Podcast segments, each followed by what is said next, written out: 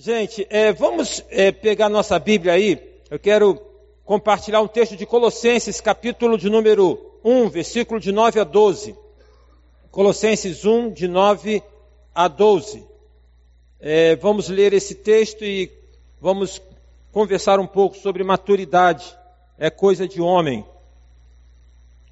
Poder falar da, do que, que é de homem hoje é muito importante, né? Colossenses 1, versículo 9 a 12, amém? Diz assim a palavra de Deus: Por esta razão, nós também, desde o dia em que o ouvimos, do dia em que o ouvimos, não cessamos de orar por vós e de pedir que sejais cheios do conhecimento da Sua vontade, em toda sabedoria e inteligência espiritual, para que possais andar dignamente diante do Senhor, agradando-lhe em tudo frutificando em toda boa obra e crescendo no conhecimento de Deus, corroborados em toda fortaleza, segundo a força da sua glória, em toda paciência e longanimidade, com gozo, dando graças ao Pai que nos fez idôneos para participar da herança dos santos na luz. Oremos mais uma vez. Senhor Deus e Pai, aplica a tua palavra com graça do teu Espírito Santo a cada um de nós aqui da graça na transmissão, da graça no entendimento, e a honra e a glória sempre é tua. Oramos em nome de Jesus. Amém. Então, é, poder falar de maturidade é coisa de homem. Eu fiz uma brincadeira assim com esse tema. A, a, a partir da maneira que nós pontuamos uma frase, ela muda literalmente de sentido. Né? Então, assim, se você coloca uma vírgula, ela tem um sentido, se coloca um ponto em algum lugar, ela vai mudar de sentido. Então eu fiz aqui uma brincadeira que é a seguinte: se colocássemos um ponto de exclamação, ponto de exclamação, que também conhecido como ponto de admiração, a, a frase com a exclamação, ela daria então esse ar de surpresa, maturidade é coisa de homem um ar de surpresa, um ar de admiração, não é? E eu fiquei pensando o seguinte, em alguns aspectos, algumas pessoas olham para mim, olham para você, olham para um servo de Deus, e ela se admira em poder ver que nesse mundão perdido em que nós estamos, tem uma pessoa como você, tem uma, uma pessoa que tem uma maturidade, por exemplo, em que quando na tua postura você fala assim, é, perguntando para você, é, sobre as suas aventuras conjugais ou extraconjugais, você fala, não, sou fiel à minha esposa. Aí alguns devem ficar admirados com isso, exclamar, né?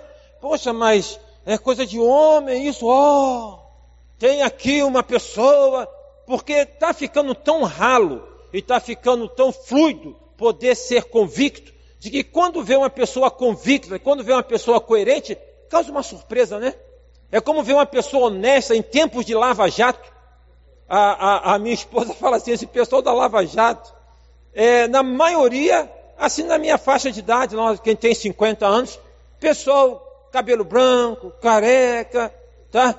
Já na, na questão de poder dar uma referência boa, não estão dando referência boa alguma, então poder encontrar na sociedade alguém que tem uma empresa que passa nota fiscal, que não é, é, aumenta, que sabe, que na transação para poder fazer é, um negócio ele não, não faz nada que seja escuso.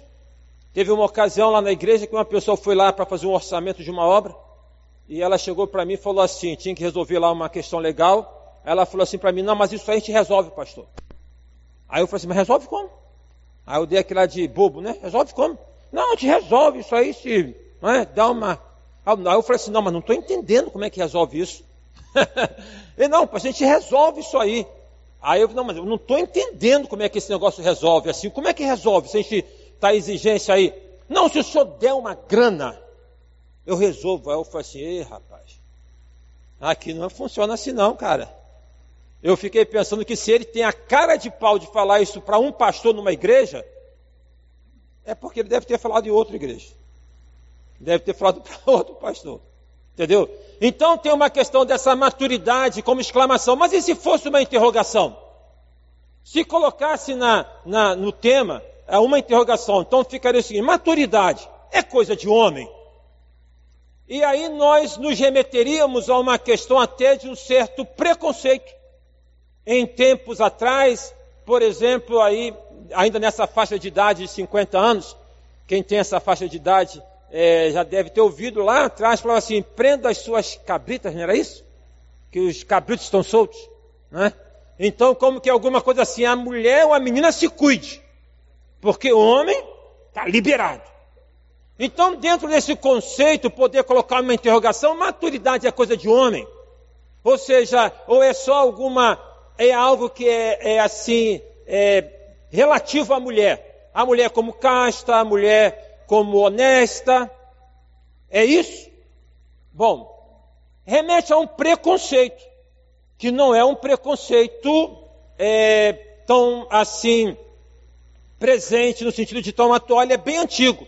Porque já na Grécia antiga os filósofos falavam o seguinte: o homem tem que ter uma esposa para cuidar da casa e dos filhos e uma amante para poder satisfazer os seus apetites sexuais. Isso lá na Grécia antiga. Então os irmãos observem como que essas coisas atravessam o tempo e chegam a, a, a, nós em termos de que é uma certa normalidade. Então se colocar interrogação, é, maturidade é coisa de homem, é como que dá uma, uma questão de um preconceito. Muito embora, dentro dessa coisa tão desestruturada da sociedade hoje, infelizmente, as mulheres já não estão mais também muito dentro desse referencial. Mas o tema foi dado o seguinte, como ponto. Então não é uma exclamação, tá? Para poder fazer uma surpresa. Ah, tem crente que é maduro, homem pode ser maduro. Ah, não é uma interrogação para poder falar é possível ser homem, ser crente, ser maduro, mas é, é a questão da maturidade é coisa de homem e ponto.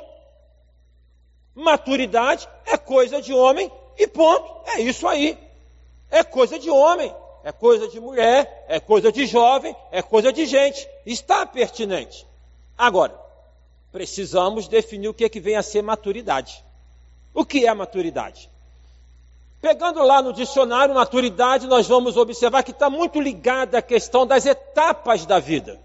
Então, é, a, a, questão da maturidade está ligada, é, atrelada à vida adulta. Então, uma pessoa seus 30 anos, 40 anos, tá? É, 50 anos, 60 anos, a vida adulta. Chegou a questão de uma faixa na vida onde esta pessoa adquiriu conhecimento pelas experiências da vida, pelas vivências que teve na vida, e ela tem maturidade, tá? Pois bem, se pegarmos o conceito bíblico, não é bem assim. Porque Paulo, falando para o filho na fé, Timóteo, disse o seguinte: ninguém despreze a sua mocidade. Eu creio que você deve conhecer pessoas ah, cinquentões, sessentões, que são imaturos. Né? Inclusive, é dentro de uma questão de uma nomenclatura também não nova, que é adultescente. Ou seja, é o cara cinquentão, somos nós, né? A gente usa bermuda, usa camiseta. Quando que há 30 anos atrás um cara de 50 anos usava bermuda e camiseta? Nunca, tá? Calça jeans. Então, é, mas não é pela questão da vestimenta, mas pelo linguajar, pela conversa, pelo, pelo comportamento. Tem pessoas adultas que são plenamente maturas, você deve conhecer algumas. E nós conhecemos jovens que são bem mais maduros do que algumas pessoas adultas. Então, por isso que Paulo fala: não despreze a mocidade. É? Não é porque é jovem que é imaturo, porque maturidade na Bíblia não está atrelada a uma questão de uma etapa da vida, um momento em que se alcança.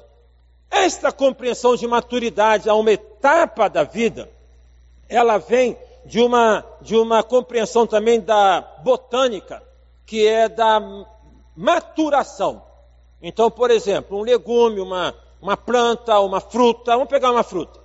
É, você vai na feira, lá perto de casa tem feira, eu gosto de ir à feira, tá? E de comprar as coisas. Então a, a, a fruta está verde, mas você não compra, tá? Ela está de vez. Então você compra porque ela pode ficar madura para o dia seguinte.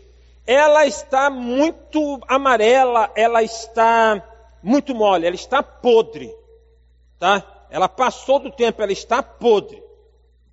Esta compreensão também não se aplica à maturidade, porque imagina poder falar que uma eu não vou gostar que alguém fale para mim que eu sou maduro para me associar como podre, né? de sentido que eu já estou ultrapassado.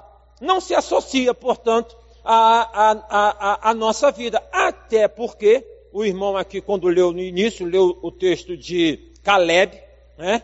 E é uma coisa assim maravilhosa, Caleb poder falar, eu estou com 80 anos, com 85 anos e conservo o mesmo vigor. Tá? Conserva o mesmo vigor, conserva o mesmo sonho, conserva a mesma disposição. Que faz a vida, é, o que faz diferença na vida é a nossa maneira de podermos sonhar e continuar sonhando.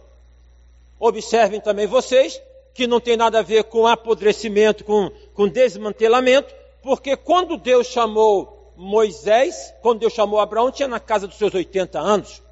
Moisés também tinha 80 anos, tá? Então, a maturidade bíblica, ela não tem a ver com essa questão de um, de um momento onde se torna uma, um certo imprestável. É importante poder falar isso, porque senão inconscientemente nós rejeitamos a maturidade. Porque se nós associamos a maturidade a uma questão de idade, ninguém gosta de ser chamado de velho, nem quem é velho. Não é? Então vai falar, não, você é maduro, você está falando que eu já estou né, apodrecido, não vai gostar. Tem um outro conceito da maturidade que vem da geologia, que vai colocar que na geologia a maturidade é a segunda fase das três fases de, da erosão. Então, nesse sentido, nós podemos, remetendo assim uma, uma alegoria do, do, do Egito antigo, poder falar das múmias, em poder fazer a seguinte analogia, que a maturidade seria como certo esfarelamento. Na medida em que a pessoa vai se tornando madura, ela vai se esfarelando, né? ela vai se desgastando, tá? ela vai se esvanecendo. Também não se aplica ao conceito bíblico. Porque maturidade não tem a ver com essa questão desse esvanecimento.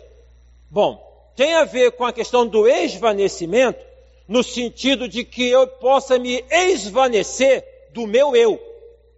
Do meu eu. Não, porque eu sou assim, porque eu, sabe gente, é assim? Porque eu sou dessa maneira. Pessoa que fala assim, eu sou assim, eu sou assim, sofre da síndrome de Gabriela. Eu nasci assim, né? Vou viver assim, vou morrer assim. Gabriela, bom, tem que tomar cuidado, porque não está para a gente poder ficar com esse tipo de coisas. Bom, tem uma frase de um filósofo, é, é, o, é Sérgio Cortella, que é bem interessante, que ele fala o seguinte: gente, não nasce pronta e vai se desgastando. Não é? Gente não nasce pronta e vai se desgastando. Gente nasce não pronta e vai se constituindo. Não é legal? Isso é que é interessante. Na época do meu nascimento, do seu nascimento, você não estava pronto. A sua moreira era aberta. Todo cuidado com o bebê, a cabeça dele. E esse, e, e esse, é, é, esse crescimento biológico, ele vai até os 30 anos. Dos 30 tem um certo ápice, Aí depois de pouquinho em pouquinho vai, né? Dando essa, essa queda na questão da, do aspecto biológico. Mas, por outro lado, no aspecto espiritual, emocional, nós vamos crescendo sempre. A gente está sempre se desenvolvendo. Então, falar de maturidade é coisa de homem, não é falar de um estágio e de um estado. Isso é muito importante. Porque gente que acha assim, eu cheguei aqui, eu estou pronto. Esse cara está pronto é para cair. Esse está pronto é para cair. Quando ele acha que está no estado em que ele tem o conhecimento, ele está pronto para cair. Outra coisa, uma pessoa que acha que chegou no estado pronto, é complicado de lidar com ele. Porque lidar com gente imperfeita é melhor. Lidar com gente perfeita é ruim para caramba. Porque o imperfeito, o perfeito é intragável. Né? O perfeito está toda hora apontando o erro. Né? O perfeito, que na verdade não é perfeito, porque não tem perfeição no sentido pleno, por isso que maturidade é um processo, ele se acha. Ele se acha. Crente que se acha é complicado demais. Crente que se acha de espiritual demais. Nesses dias em que nós vivemos, que eu fico me perguntando, gente, como é que nós vamos viver no céu? Porque tem tanto crente que se acha na terra. Tem tanto crente que se acha que é melhor do que o outro. Lá, é, na igreja do Lins, uma ocasião, uma igreja próxima, não vou falar qual, não é? é um comentário que chegou até mim que foi o seguinte, que o pastor de lá falou, porque os membros hoje também, alguns não todos, estão naquela questão de buscar o que, que é melhor. Onde é que tem a melhor refeição? É igreja self-service. Onde é que tem o melhor? Se tem o melhor, eu vou para lá. Essa é a questão do mundo hoje. Não tem muito mais raiz. As pessoas estão aí, né? É, virtuais, passeando, conectando aqui, conectando lá. Não tem uma questão de raiz. Inclusive, a, a, a, a questão da raiz remete a radical. Radical não é uma pessoa que seja uma pessoa é, no sentido assim daqueles que são radicais islâmicos, que matam. Não, radical é que tem raiz. Quem tem raiz é radical. Então, raiz em termos de conceito. Conceito, quem é Jesus para você? O que, é salvação na sua vida? O que, é servir a Cristo? Os irmãos entendem, estão entendendo? É a questão do aspecto de raiz. Mas aí, fechando parênteses, voltando lá, o colega pastor falou o seguinte: ah, você é daquela igreja lá, Batista? Aquela igreja lá dá certo para você não, porque lá aquele pessoal não tem batido no Espírito Santo. Então, bom, chega-se a esse nível de poder não é, é, é, fazer esse tipo de propaganda, eu fico pensando o seguinte, como é que vai ficar no céu, hein, gente? Como é que a gente vai ficar agrupado no céu? Como é que a gente vai ficar nessa questão? Isso é uma prova de imaturidade enorme que não quer dizer que uma pessoa possa ter este pensamento ou aquele pensamento, ou seja, que o nosso pensamento, a nossa teologia batista tem que prevalecer sobre uma teologia pentecostal. Não quer dizer isso.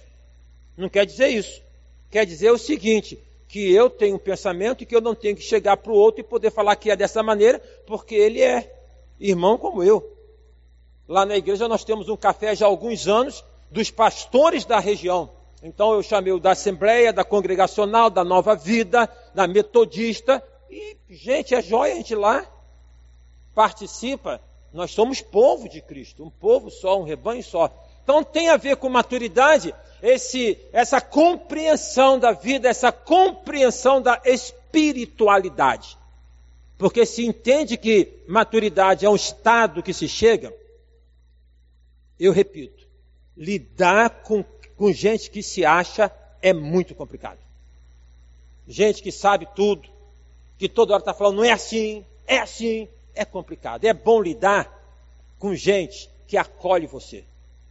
Por exemplo, prólogo de João, no princípio era o verbo, o verbo estava com Deus e o verbo era Deus. E diz lá que ele tabernaculou entre nós, ele esteve entre nós. Então, se eu estive hoje no velório e está lá a mãe chorando a filha, que é, é, partiu numa é, inversão daquilo que deveria ser natural, que os pais irem na frente, é? a questão é a seguinte: Jesus vai entender o choro dessa mãe, porque ele sabe o que é perder.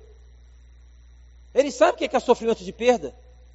Então, a coisa gostosa do relacionamento de Deus para conosco é que ele vem ao nosso encontro e nos entende. Ele não vem apontando para a gente, falando, ele vem, entende a gente. Não concorda com o meu erro, não concorda com o meu pecado, né? mas ele me entende, tá? ele me acolhe. Então, Jesus entende de gente, porque ele se fez gente como a gente. Maturidade também talvez tenha a ver com essa questão de nós sermos mais gente. Entendeu? De nós sermos mais gente. É crente, mas é gente. Às vezes nós temos uma dificuldade de alcançarmos o nosso amigo para Cristo, porque nós estamos num patamar tão elevado que o cara acha que difícil. Não é? Então, a maturidade ela tem a ver com a questão de que eu não posso pedir que uma pessoa que não é crente tenha um comportamento de um crente. O que se espera, em termos de maturidade, é que um cristão se comporte como cristão. Aí, como já falou o imperador, né? Que trouxe lá um perante César, trouxeram um soldado que foi pego lá numa falcatrua, num, num desleixo lá, e ele perguntou: Qual é o teu nome? Ele falou: César. E o imperador disse para ele: Ou você muda de nome, ou você muda de atitude. Qual é o teu nome? Cristão? Então vamos agir como cristãos. Vamos ser coerentes, vamos ser maduros nisso. Mas não vamos pedir que o cara que não é cristão tenha um comportamento de cristão. Porque ele não passou por esse processo que se chama novo nascimento. Certo? Maturidade na Bíblia está associado com santidade. Não tem como poder ter maturidade sem ter santidade. Maturidade promove santidade, santidade promove maturidade. Tem o texto em Reis, quando a mulher sunamita, em Sunem, ela observa um homem que passava para lá e para cá, à frente da sua casa, na avenida principal de Sunem, e ela chega para o esposo dela e fala: Esse homem que passa por aqui, eu tenho observado, e ele é um santo homem de Deus. Há uma inferência aqui nesse texto. A gente pensa que as pessoas não observam a gente, estão observando você o tempo todo. Ainda mais quando é crente. O tempo todo. O tempo todo estão observando como é que ele vai sair disso, como é que vai ser aquilo, o tempo todo. Não é? Nós somos observados. E a mulher sunamita observa: este é um santo homem de Deus. Neste tempo de falência da masculinidade, vale destacar que eu não encontro na Bíblia, talvez você possa me corrigir se eu estiver errado, uma santa mulher. Existem mulheres santas na Bíblia, muitas histórias do Velho e Novo Testamento, mas a expressão santa mulher não existe. Mas existe um santo homem de Deus. Só coloco isso, não é para poder distinguir nada de homem melhor do que mulher, nada dessa baboseira né, de infantil, mas para poder destacar como que Deus, que é onisciente, já entendendo que haveria um momento em que o homem estaria é, numa posição tão assim é, degradante que ele fala: não é possível ser homem e ser santo. É possível ser homem e ser santo, sendo crente, um santo homem de Deus, tá? Que as pessoas digam isso ao meu respeito. Melhor do que elas olharem para mim e falar pastor Ailton. É falar um santo homem de Deus. Porque o título, né? mas o adjetivo, ele é melhor nesse sentido. Então, maturidade tem a ver com santidade. Não tem como nós alcançarmos maturidade sem santidade, não tem como, é, é, uma coisa não se separa da outra. Então, maturidade é coisa de homem, é coisa de homem. Porque todos nós fomos salvos para que possamos ser santos. Né? E a Bíblia fala: sem santidade, ninguém verá Deus. Então a Bíblia não vai falar que se não tiver numa igreja, se não vai, a Bíblia diz, sem santidade. Porque é possível poder estar numa convivência religiosa sem postura de santidade. E esse é um outro problema deste tempo, onde as pessoas também, nas conexões que elas buscam, sem a raiz, né, isso é um fato do tempo, né, sem a, o aprofundamento, é muita coisa. Tem a, a, uma, uma, eu li um livro em que o autor falava o seguinte: na Idade Média, Deus era o centro. Depois, é, na, na Idade Moderna, o homem passou a ser o centro, o existencialismo. E na pós-modernidade, não tem centro. Não tem centro. Tudo é permitido, tudo é, não é essa loucura que a gente está vendo aí o tempo todo, uma, um, dá uma tonteira na gente, tá?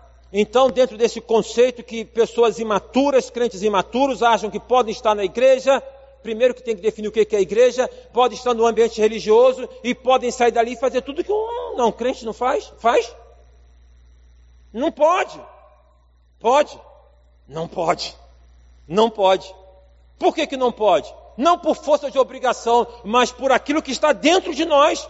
Não é porque você vai ficar no poço, no poço, porque Paulo fala: todas as coisas me são lícitas. Pode beber?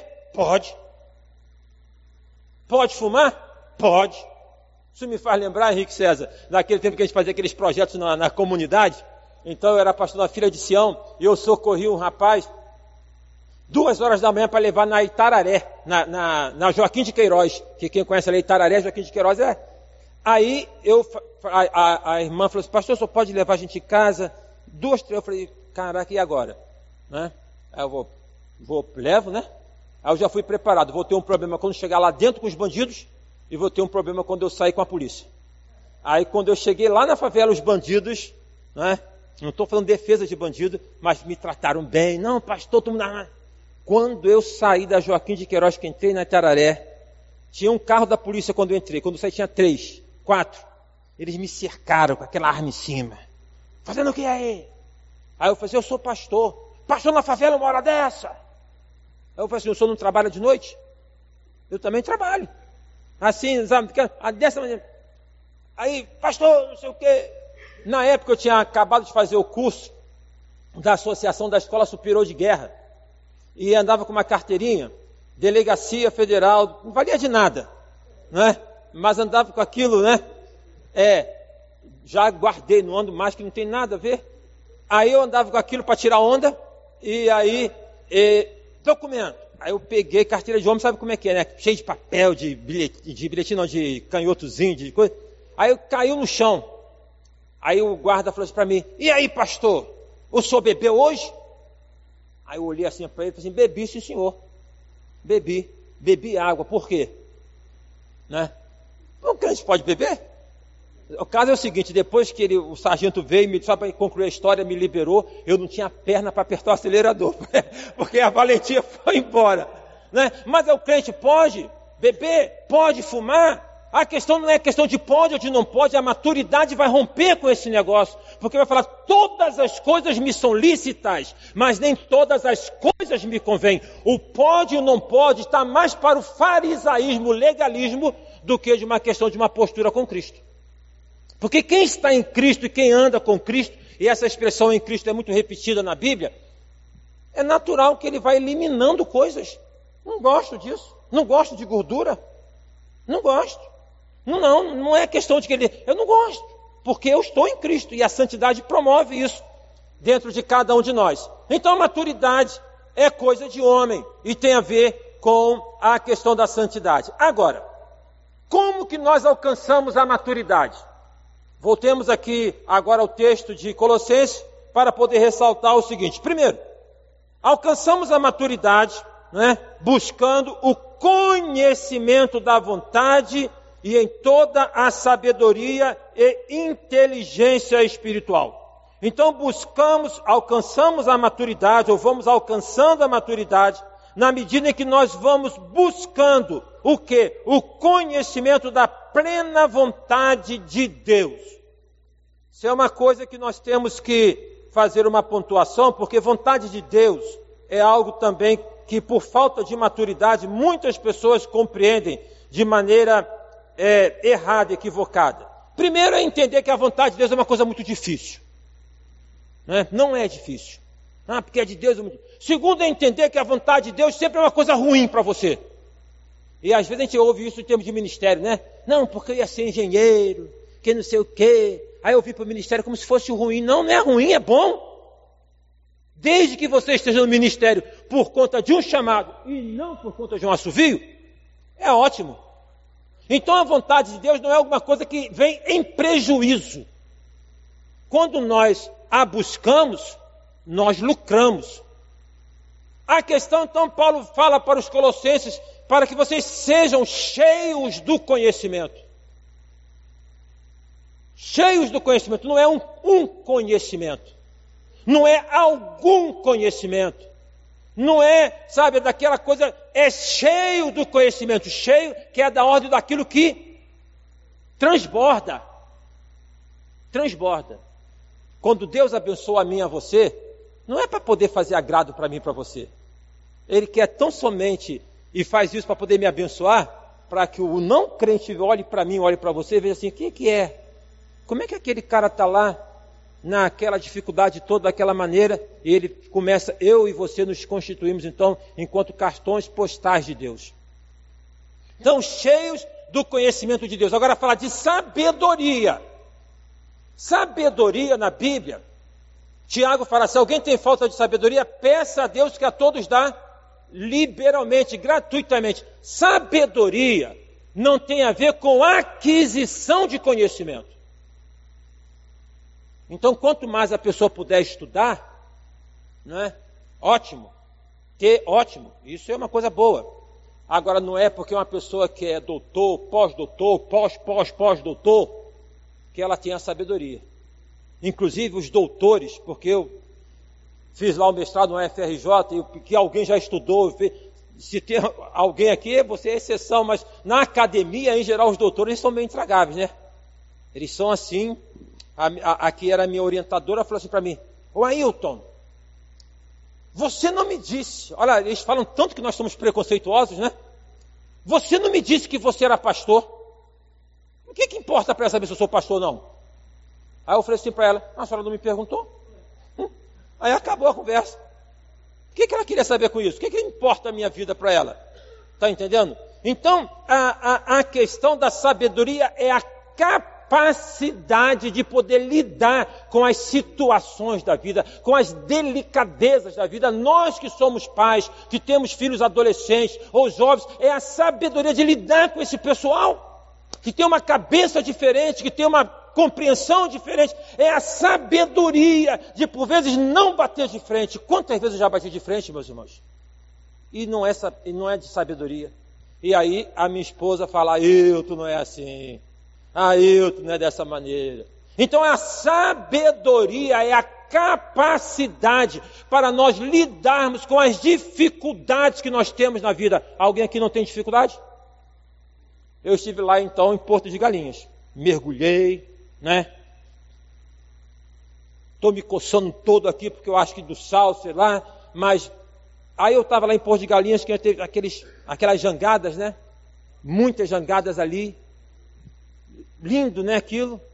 É os peixinhos, tudo, mas a jangada, aí elas ficam ali em condições normais, se não tem nenhuma tempestade, aquilo, elas ficam ali no dia seguinte, elas estão ali porque elas têm uma âncora. A âncora dá firmeza para a jangada. A Bíblia fala que Jesus é a âncora da nossa alma. Então nós temos a firmeza em Jesus nesse mundo. Agora, não é porque a jangada tem âncora, o barco tem âncora, que ele não balance. Nós balançamos, nós temos dificuldades, alguém não tem? Peça a Deus sabedoria para lidar. Sabedoria para lidar com a tua esposa, lidar com mulher. É uma coisa desafiadora. Não. Tem uma máxima da psicanálise, aqui tem as irmãs aqui, as irmãs, ó, não era para vocês estarem aqui, mas vocês estão a ouvir. Né? Tem uma máxima da psicanálise que fala assim o seguinte: não se sabe o que quer uma mulher. Já viu que a mulher, ela fala assim, às vezes, eu estou falando assim, não, porque eu estou sentindo alguma coisa, está sentindo o quê? Não estou sentindo assim. É, é, difícil, não é? Poder compreender, não, não, é, não é desmerecimento, é a condição da mulher. E louvado seja Deus pela diferença, pela sensibilidade que elas têm. Maturidade cristã tem a ver com sabedoria para poder lidar no casamento com a tua esposa. Você pode estar perdendo o seu casamento por falta de sabedoria e de maturidade. Teve, neste ano, no primeiro, ano, no primeiro mês, dois casos ou três casos de, infelizmente, questões sérias de casamento. E um, um, um, um esposo lá da igreja, mas que não, não vai muito. Aí ele me procurou, foi no gabinete. Homem, é, chorar é Tá?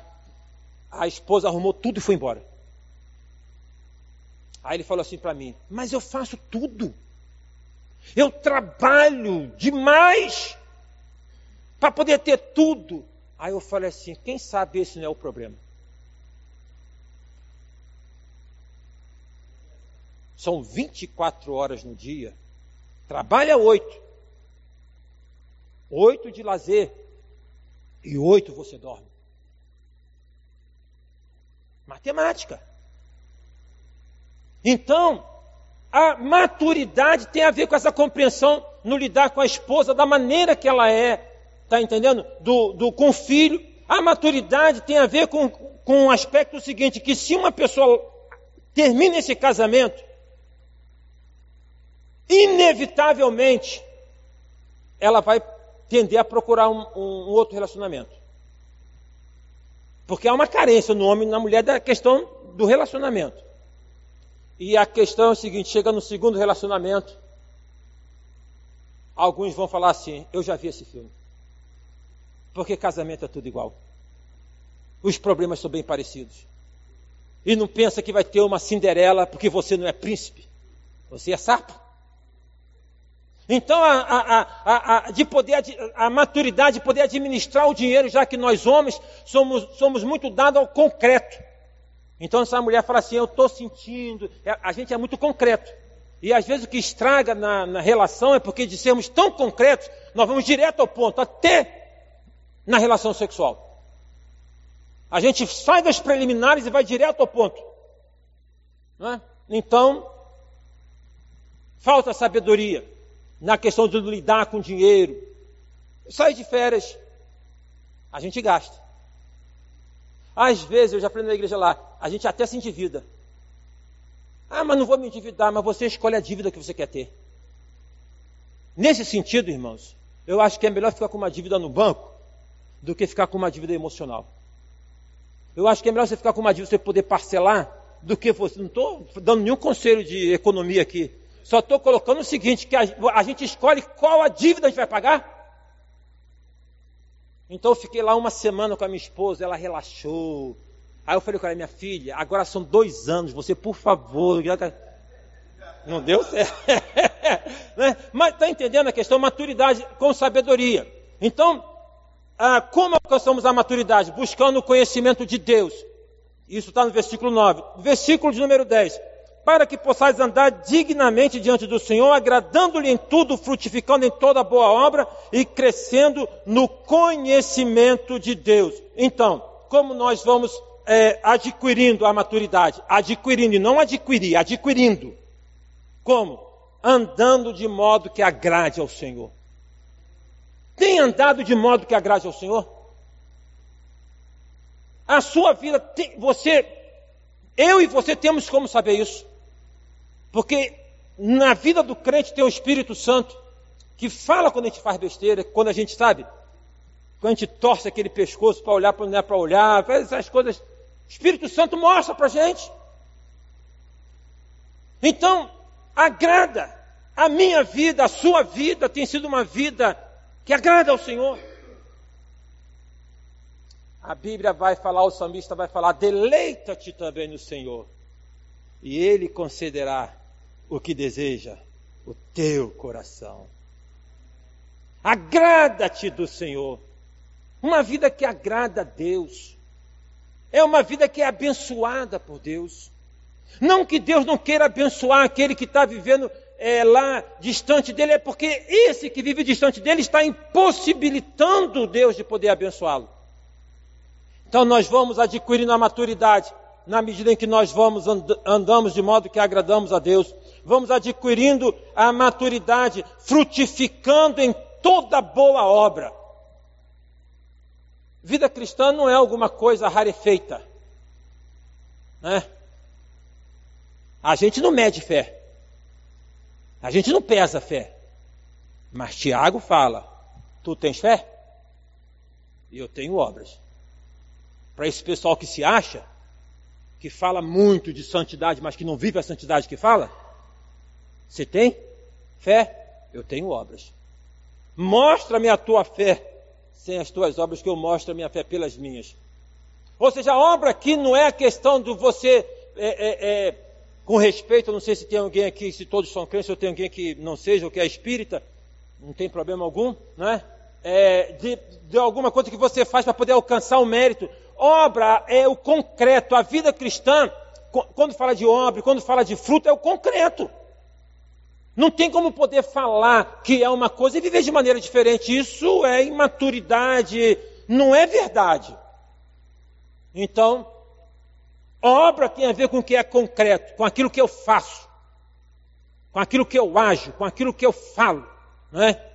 publicamente e especialmente, por vezes, no secreto do meu quarto.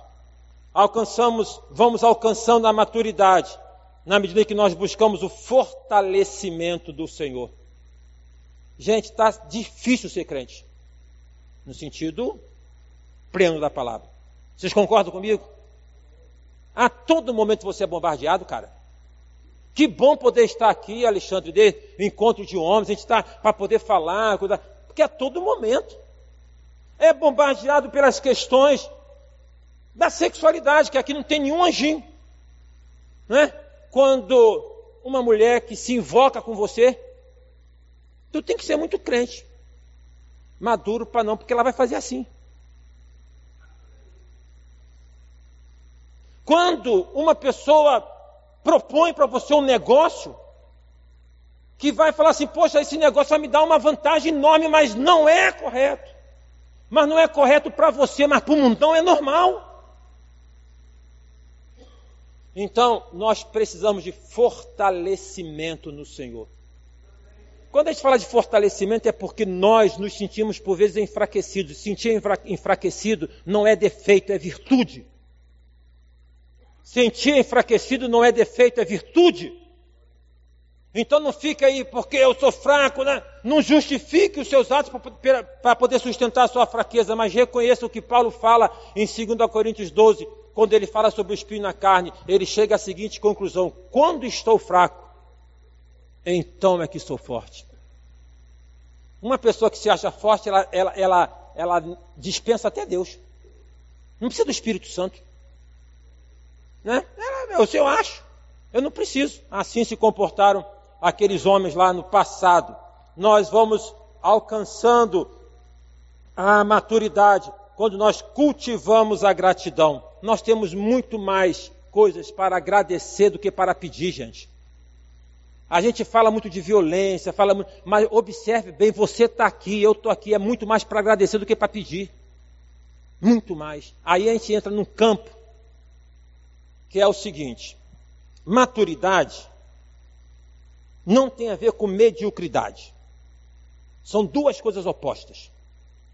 Mediocridade é a palavra que refere à média. Eu estudava e às vezes eu falava assim, eu vou tirar para poder passar. Quanto é que eu vou poder passar? É cinco? Vou tirar cinco. É sete? Média.